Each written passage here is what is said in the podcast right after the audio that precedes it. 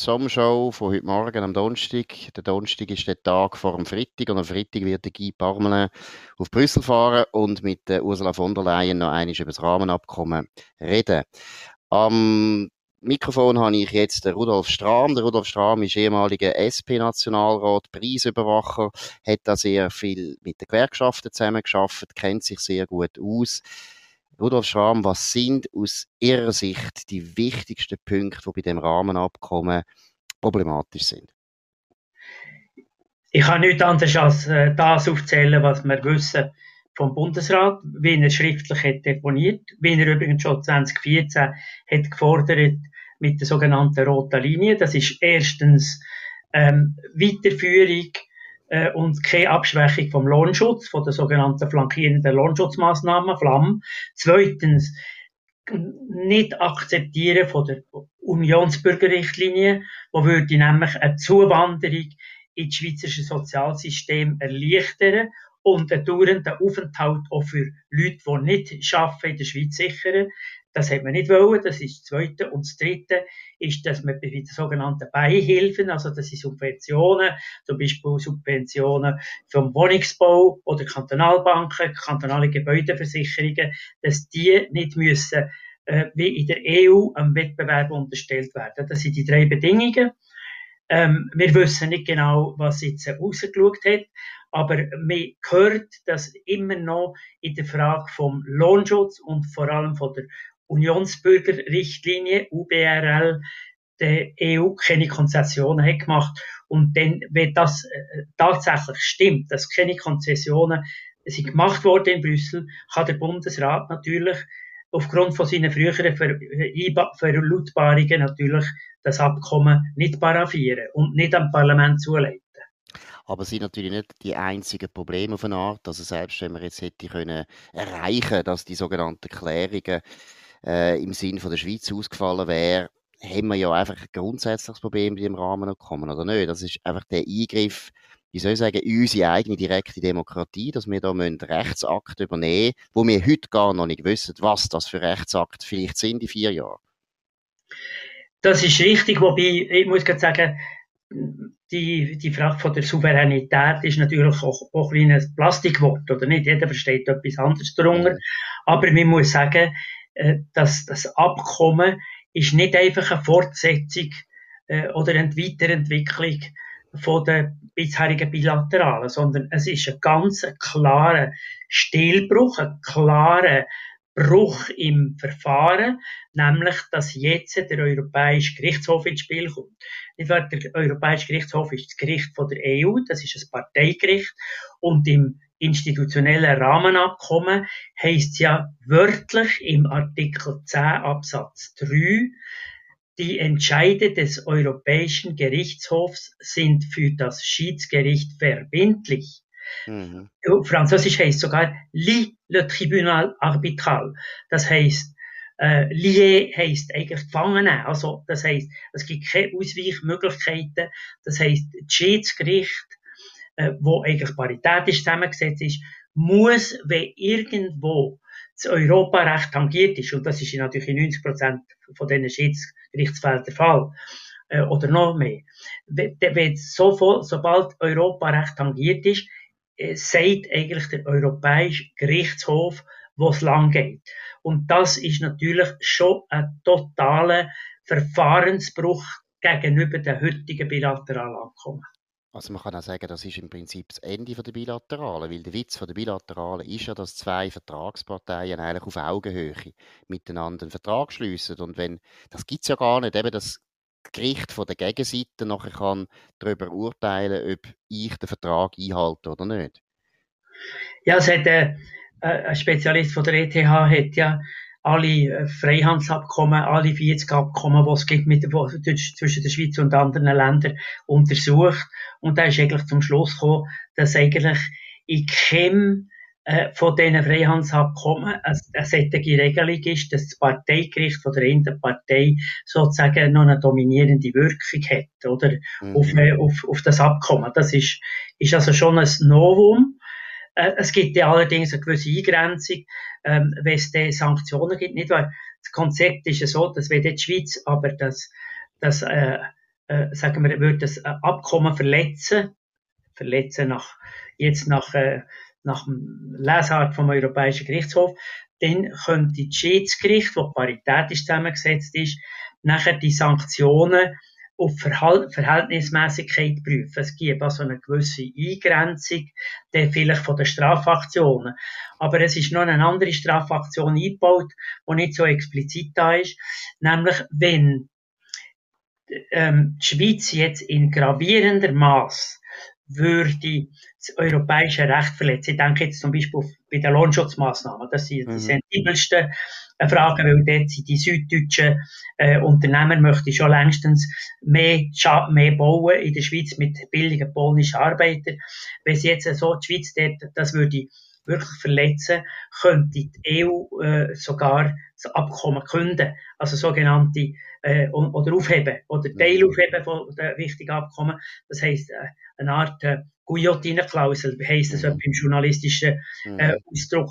Und das wäre natürlich enorme Druckmöglichkeit auf die Schweiz. Also stellt euch jetzt vor, dass die Schweizer vielleicht äh, in einer Referendumsabstimmung, das würde ja nicht einfach so über die Bühne gehen, in einem Referendumskampf, nachher müsste äh, abstimmen, äh, wollen wir den Lohnschutz beibehalten gegen das europäische Recht oder nicht, äh, wäre das natürlich ein unheimlicher Druck von, vom Ausland auf die Volksabstimmung, oder? Und natürlich auch eine Einschüchterung äh, wenn, wenn die EU könnte drohen, wir tun nachher das äh, gewisse Abkommen tun wir pl plötzlich aufheben oder nicht. Also äh, ja. in dem Sinn ist es schon eine Eingrenzung von der äh, Souveränität, vor allem von der demokratischen Abstimmungsmöglichkeiten, die wir haben mit dem Referendumsrecht. Wobei eben, ich finde auch betonen muss man jetzt einfach, wenn man das konkret jetzt beim Lohnschutz anschaut. Jetzt ist ja im Rahmenabkommen ein Kompromiss drin, dass man zum Beispiel sagt, die Unternehmen eben aus dem süddeutschen Raum, es geht nämlich nur um die Unternehmen im süddeutschen Raum, hat man einmal das Gefühl, bei der EU. Auf jeden Fall, wenn die jetzt zum Beispiel wollen, arbeiten in der Schweiz, müssen sie ja heute acht Tage vorher sich anmelden, damit unsere Behörden das können irgendwo prüfen. Es geht ja vor allem auch um den Lohnschutz, dass man die Löhne überprüfen und so weiter. Das braucht ein bisschen Zeit. Jetzt in dem Rahmenabkommen ist der Kompromiss drin auf vier Tage aber. Jetzt tun wir das Rahmenabkommen unterschreiben. In vier Jahren könnte die EU ohne jedes Problem die vier Tage aufheben und sagen, ja, das ist jetzt einfach eine Dynamisierung von dem Personenfreizügigkeit, das tut uns leid, das haben wir jetzt beschlossen und wir könnten eigentlich nur noch mit einem Referendum dagegen kämpfen. Und wenn wir dort nachher das durchziehen wollen, müssten wir alle Verträge, es ist ja nicht nur ein Rahmenabkommen, sondern es sind alle die bilateralen Verträge, die wir jetzt haben, das sind die ersten bilateralen Verträge von 1999, die müssten wir alle auch noch aufgeben. Das ist ein unglaubliches Potenzial das ist jetzt ein Worst-Case-Szenario, also die, die schlechteste, dramatischste Entwicklung, die ihr zeichnet. Das muss nicht gerade so äh, kommen. Äh, es wird natürlich, wenn die vier Tage im Abkommen festgelegt werden, wird es auch natürlich für den Europäischen Gerichtshof schwierig werden, das einfach aufzuheben. Aber der hat recht. Nicht wahr? In der EU ist ja der Trend immer mehr immer mehr Integration und immer mehr Angleichung, gerade auch im Personenfreizügigkeitsrecht und eben bei den, äh, bei den verschiedenen Wettbewerbsrechten und vor allem eben auch bei der, beim, bei der Lohnschutz und bei der äh, Unionsbürgerschaft, dass sich das angleicht. Und das ist schon so, dass das natürlich eine Weiterentwicklung gibt. Und der Insider, der schon für das Abkommen ist, hat äh, mir gesagt, äh, es wird immer wieder es ist nachher nicht fertig mit dem Abkommen, sondern es gibt mhm. immer neue Probleme. Weil die EU wird nachher, gerade basierend auf das Abkommen, immer neue Forderungen stellen und das wird uns immer wieder stressen und mhm. äh, hervorrufen. Und ich muss, ich muss jetzt vielleicht da etwas sagen als Sozialdemokrat, das ist nicht euer Thema, ich weiss, ihr habt da eher äh, als konservative Haltung, aber ich muss natürlich äh, schon sagen, äh, für die Sozialdemokratie ist das natürlich eine Herausforderung. Ich sage immer, das Abkommen, vor allem der Lohnschutz, die Lohnschutzfrage, wo jetzt Gewerkschaften mit Hand und Klauen verteidigen, zugunsten der Arbeitnehmer. Mhm. Und äh, da ist dahinter dann, dass die Lohnschutzfrage ist für die Sozialdemokratie in der Schweiz etwa eine gleich grosse Herausforderung wie vor 15 Jahren die Hartz-IV-Problematik in Deutschland oder? Mhm. Wo man hat auch die Löhne, respektive die Sozialhilfe, äh, Ding auf 540 Euro pro Person gesenkt. Und das hat nicht sofort gewirkt, das hat auch gewissen Erfolg gehabt. Es haben Leute mehr müssen arbeiten. Aber das ist eigentlich der Anfang vom deutlichen Abstieg von der Sozialdemokratie in Deutschland. Oder? Und das ist, äh, das ist etwas, wo vielleicht, sagen wir so, Lifestyle-Lenke einfach mhm. nicht sehen, dass mhm. die Auswirkung, das läuft nicht sofort, das läuft in, in den mhm. zehn Jahren, aber ihr müsst einfach sehen, wir haben bei uns praktisch doppelt so hohe Löhne wie im Ausland, doppelt so hohe Preise und noch mehr als doppelt so hohe Mieten. Aber wenn das einmal anfängt erodieren, zahlt die Sozialdemokratie den Preis, oder? Und das mhm. ist einfach etwas, wo, wo ich finde, dass Gewerkschaften, auch wenn sie noch so verhöhnt werden, mhm. äh, und ich bin nicht immer einig mit der, vor allem nicht mit der UNIA, mit mhm. ihrer radikalen Politik, aber wenn Gewerkschaften dort nicht hart bleiben, so ist das eigentlich praktisch ein Preisgabe von, von, von ihrer Legitimation. Und, und mhm. das, das versteht ihr Bürgerlichen sehr oft nicht, oder?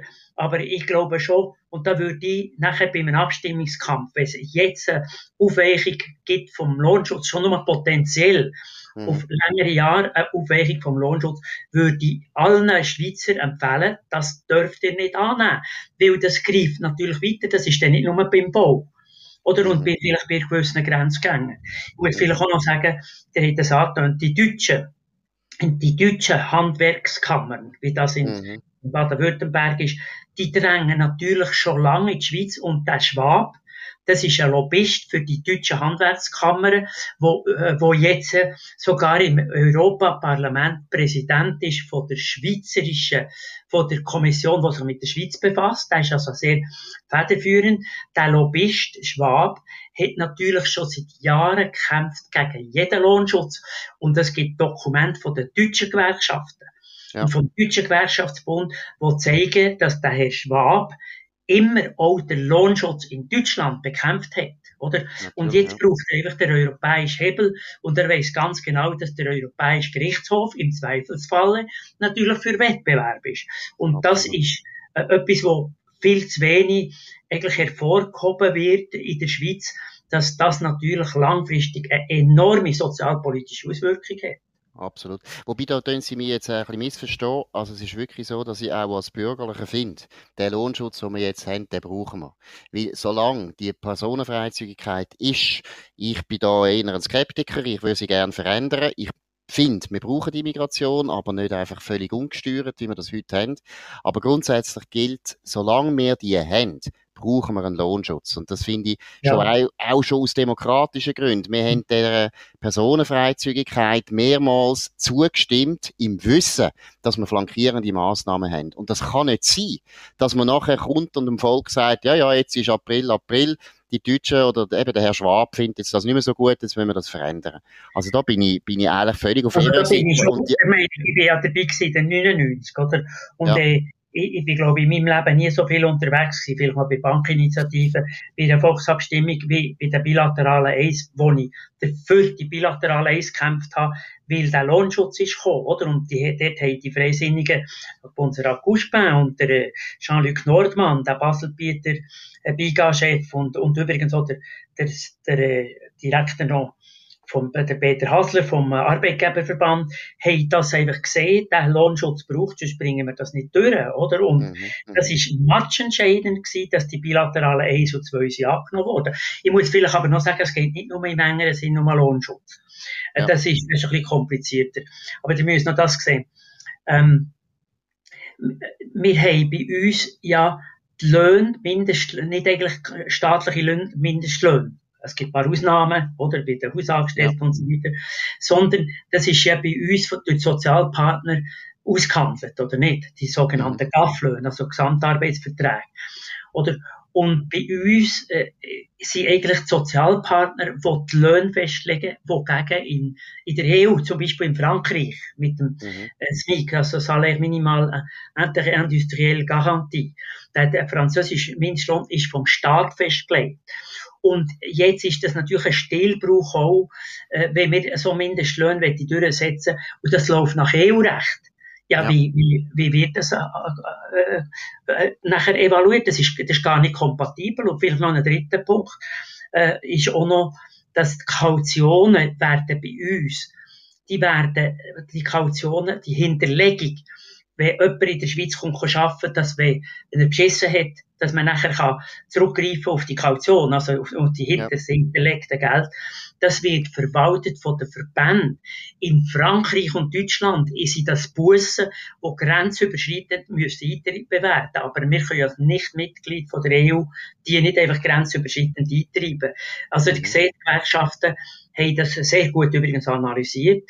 Mhm. Im Detail wird übrigens von unseren Europarechtlern nicht zur Kenntnis genommen werden. Mhm. Ich muss sagen, ich, ich, ich, bin sehr enerviert, und da wird jetzt als, äh, auch politisch, dass zum Beispiel die SRG, äh, Europarechtlerinnen, die Frau, äh, die Frau äh, Dobler oder ja. die Frau Epinet, äh, ja. wo ja sozusagen die Haus, äh, äh, Juristinnen sind, die die aus ja. einem rechtsidealistischen Bild von der EU die das beurteilen, aber so wichtige Details, die im Arbeitsrecht matchentscheidend sind, werden einfach nie zur Kenntnis genommen werden. Naja, naja. Ich sehe das wenn es um einen Lohnschutz geht, bin ich da sehr, sehr enerviert. Wenn es um andere europäische, äh, europapolitische Fragen geht von der Öffnung, haben, haben wir zwei wahrscheinlich nicht die gleiche Meinung.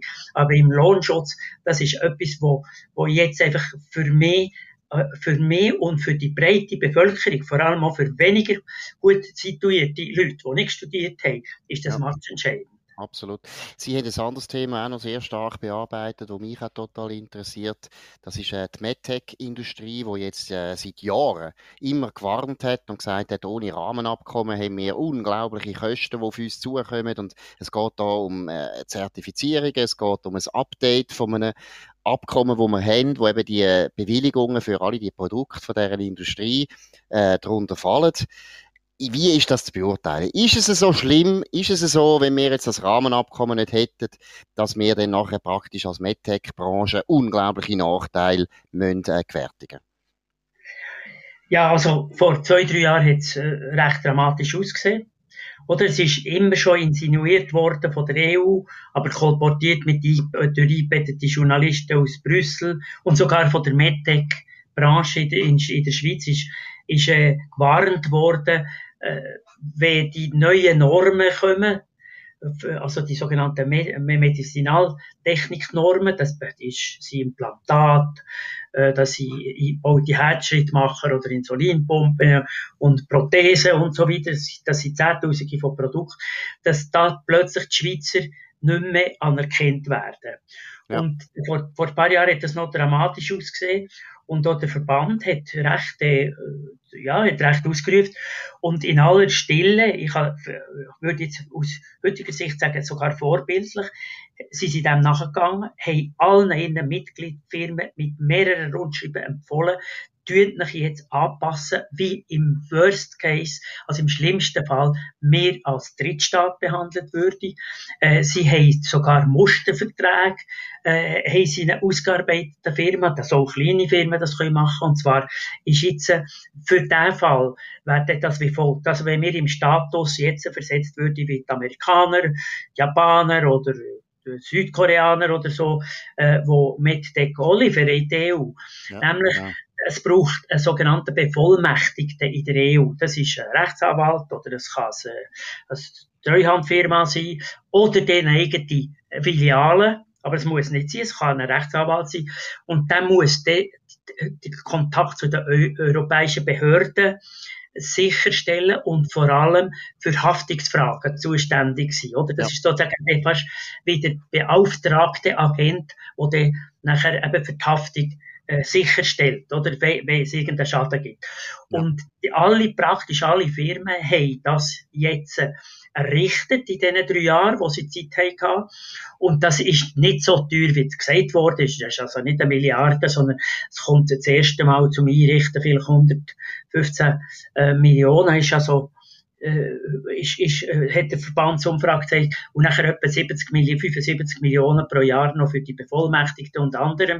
Und das ist für die ganze Branche, oder? Die 75 ja, Millionen. Die Branche. Ja, ja, das, ist Für vier, das ist auf 16 Milliarden, ist das etwa 4 Promille. Das ist nicht viel, ich sage immer, also die Währungsschwankungen sind teurer für unsere Firmen. Ja, weiss Gott, ja. und das ist, es ist machbar, es ist kompliziert, das wollte ich nicht bestreiten, aber das ist auf jeden Fall machbar. Und es wird nicht so sein, dass wir jetzt mir da nicht mehr könnte liefern. Äh, es kann kompliziert, kompliziert werden im Moment, wie, aber das ist nicht nur unser Problem, Problem sondern alle EU-Länder müssen sämtliche MedTech-Produkte neu zertifizieren. Und neu, äh, es gibt eine neue Nomenklatur. Weil da immer wieder sind Fälle von Schummelei oder mit Implantat gemacht worden und so. Und da kann es ein gewisses Anpassungsproblem geben. Aber wie gesagt, das ist dann nicht nur ein schweizerisches Problem, sondern in der ganzen Europäischen Union ist das ein Problem. Aber ich habe an diesem Beispiel gezeigt, ich habe das im Tagesanzeiger publiziert, mhm. äh, jetzt unter zweimal, dass im Prinzip äh, nicht einfach die bilateralen Verträge erodieren. Genau. Ich würde jetzt sagen, die Erosionsthese, äh, wo das von den Leuten, die es immer erzählt haben, ist auch erodiert. Sondern es ist machbar, wenn ein Verband das will. Mhm. Und ich, ich, finde, ich finde gut geführte Wirtschaftsverbände, zum Beispiel Banken, mhm. zum Beispiel äh, äh, oder, oder, oder, zum Teil die kleineren Mechaniker zum Beispiel, mhm. haben das eigentlich jetzt gemacht. Es mhm. gibt einige Verbände, die immer noch meinen, mit Drohungen können sie das also umgehen oder mhm. nicht. Mhm. Aber es ist eigentlich mehr ein Drohmanöver gewesen. Wir hören es beim Strom, wir hören es bei der mhm. Forschung, wir hören es beim, mhm. angeblich beim Problem beim Gesundheitsabkommen. Aber es ist mehr eigentlich eine Drohung, als dass es wirklich eine totale behindernde Schaden würde geben, äh, wenn, wenn jetzt das System geändert würde. Es ist ja auch immer so eine Irreführung, oder? Die Leute kommen dann nachher das Gefühl über, eben wenn jetzt das Rahmenabkommen nicht da wäre, dann äh, sind wir praktisch wie ausgeschlossen aus Europa. Wir könnten gar nicht mehr Handel treiben mit Europa und so weiter. Dabei, eben, allerschlimmstenfalls wären wir halt dann ein Land wie Amerika oder auch England oder vielleicht Israel, wo ja. halt in die EU reinliefert. Also so ja, aber wir noch, das, das, ja, aber das wäre jetzt schon, das wäre schon weiter weg. Wir haben, oder wir haben ja insgesamt 120, 120 Verträge natürlich. mit der EU. Nein, natürlich. Ich sage nur, so wird es immer, so wird's ja immer dargestellt, ja, oder? dass die Leute fast Gefühl haben, keinen Zugang mehr, oder? Im Prinzip gibt es eigentlich nur ein Interesse, nämlich das Interesse ist, die Personenfreizügigkeit auszuweiten bis zu einem Unionsbürgerrecht, oder? Mhm. Weil mhm. dort gibt es bei uns Firmen, die am meisten Interesse hätten können, im Ausland Leute zu rekrutieren, äh, statt äh, selber auszubilden. Mhm. Zum Teil auch der Staat. Ich möchte sagen, zum Beispiel Pflegepersonalmangel, Ärztemangel mhm. ist jahrelang verpasst worden, weil man mhm. ganz günstig hätte können Ärzte und Pflegepersonal in Deutschland und anderswo mhm. rekrutieren. Oder mhm. das ist das Interesse der Schweizer und das Interesse natürlich von der Süddeutschen ist, dass sie in der Schweiz können mit als Entsendefirma, mit, mit Entsendearbeiter billig kommen. Ja, mit hohen Baupreisen und billigen polnischen oder rumänischen Arbeitern arbeiten. Also, das ist eigentlich, ich glaube, eigentlich fast der einzige Knacknuss, mhm. wo uns wirklich trennt und wo nicht lösbar ist. Mhm. Und ich würde auch sagen, es ist eigentlich das, was die EU immer unbedingt hat wollen. Ja, wegräumen. Es sind schon die flankierenden Massnahmen, die die EU eigentlich am Anfang einfach akzeptiert hat, weil sie das Gefühl hatten, sonst kommen die Verträge gar nicht über. Aber eigentlich haben sie die nie ja. wollen. Und sie haben jetzt einfach jahrelang darauf geschafft, dass wir das würden mal abbrechen. Wissen Sie, es gibt auch für andere Bereiche, jetzt außerhalb vom Arbeitsbereich, gibt es natürlich auch Interessen von, äh, oder Abkommen, wo die EU eigentlich demandeur ist. Also das heisst, ja. eigentlich ein Gesuchsteller. Ich, ich möchte zum Beispiel die Stromfrage, ich habe die ein bisschen angeschaut, ähm, äh, äh, noch erwähnen, oder? Man sagt jetzt immer, wir bekommen kein Stromabkommen. Äh, mhm. Wir haben ja schon lange bei uns auch Abstimmungen gehabt über, über die Anpassung an das EU-Recht. ist ja abgelehnt worden, das erste äh, Elektrizitätsmarktgesetz. Äh, mit dem Stromabkommen ist es ganz klar, dort ist die EU interessiert. Wir haben Durchleitungen Nord-Süd ja. in der Hand, die Hochspannungsleitungen. Wir haben Speicherwerke in der Hand, Pumpspeicherwerk und Speicher, Speicherwerk im Alpenraum, wo kann der Spitze äh, Stromausgleich garantieren für halb Europa. Das haben wir, oder? Ja, ja. Dass natürlich jetzt Swissgrid, wo, das sage ich jetzt als ehemaliger Preisüberwacher, zum Teil eine brutale Monopolpreis äh, Politik macht zulasten der ganzen, ganzen Volkswirtschaft, mit, ja. nämlich mit den hohen Durchleitungspreisen, dass Swissgrid jetzt da natürlich Interesse hat und mhm. dass die Tage wieder ein Lobby hat aufgezogen für das Stromabkommen ist verständlich, weil sie natürlich Nutznießer sind von diesen grossen äh, Stromdurchleitung und auch von dem, von dem äh, Feinsteuerung im europäischen Raum. Aber mehr äh, wir, äh, wir, ich, ich, ich, bin sogar der Meinung, ich, ich bin für das Stromabkommen äh, an sich. Ich, ich bin seinerzeit für das Elektrizitätsmarktgesetz und habe eine blutige, eine blutige Nase bekommen, denn das ist ja abgelehnt worden ja, ja. im Volk und auch mit dem Konflikt mit der eigenen Partei und mit der Gewerkschaft. Ich bin dafür gewesen, ja. aus europapolitischen Gründen. Aber es ist jetzt nicht so, dass das Stromabkommen für uns essentiell ist und, und äh, vor allem für die schweizerische Volkswirtschaft sichergestellt mhm. ist. Es ist noch eins, es wird jetzt immer gedroht und das ärgert mich auch. Es wird jetzt mhm. immer gesagt, ja, wir haben dann plötzlich einen Blackout, oder nicht? Also Stromblackout ja. in Europa. Aber der Stromblackout kommt in der Schweiz, nicht weil wir zu wenig Kapazitäten haben im Moment. Wir haben mhm. notfalls noch genügend für uns Speicherkapazität im Alpenraum, sondern der, der, der, der Stromblackout ist eine hoch ja, gefährdete äh, Situation wegen der ganzen Komplexität von den Steuerungssystemen. Oder das mhm. Buch, der Roman, wo das darstellt, der technische Roman Blackout. Zeigt ja, dass der Blackout in Europa wegen der wegen Cyberkriminalität hat, hat gegeben, oder nicht? Weil es natürlich möglich ist, von irgendwelchen Kriminellen das Stromverteilungssystem natürlich äh, außer Kraft zu setzen. Das ist viel gefährlicher. Und je mehr, dass wir natürlich dort integriert sind, das immer komplexere System von der Steuerung ja. und Feintuning und Spitzenstromausgleich und so weiter, desto mehr sind wir natürlich auch gefährdet. Absolut. Ja gut, Herr Strahm, danke vielmals. Noch einfach zum Schluss Prognose. Was gibt es am Freitag? Da wollte ich nicht äh, mich rauslassen.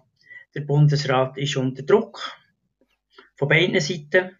Mhm. Äh, ich, ich, glaube, wenn er will, äh, ja, jetzt seine Linie weiterführen, die, die roten Linien, wenn die nicht eingehalten werden, kann er das Abkommen nicht nicht einfach dem Parlament zuleiten.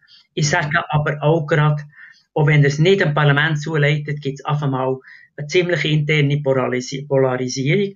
Mhm. Aber wir sind natürlich nachher nicht befreit von mhm. der Problemlösung mit Europa. Da bin ich also der, da finde ich also die SVP-Politik simpel, dass man einfach sagt, ablehnen und nicht weiterdenken. Nein, ich gehöre zu denen, die gleich auch noch weiterdenken. Aber das können wir vielleicht ein anderes Mal thematisieren. Genau.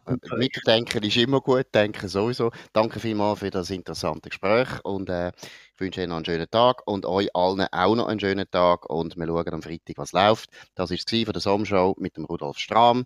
Merci vielmals für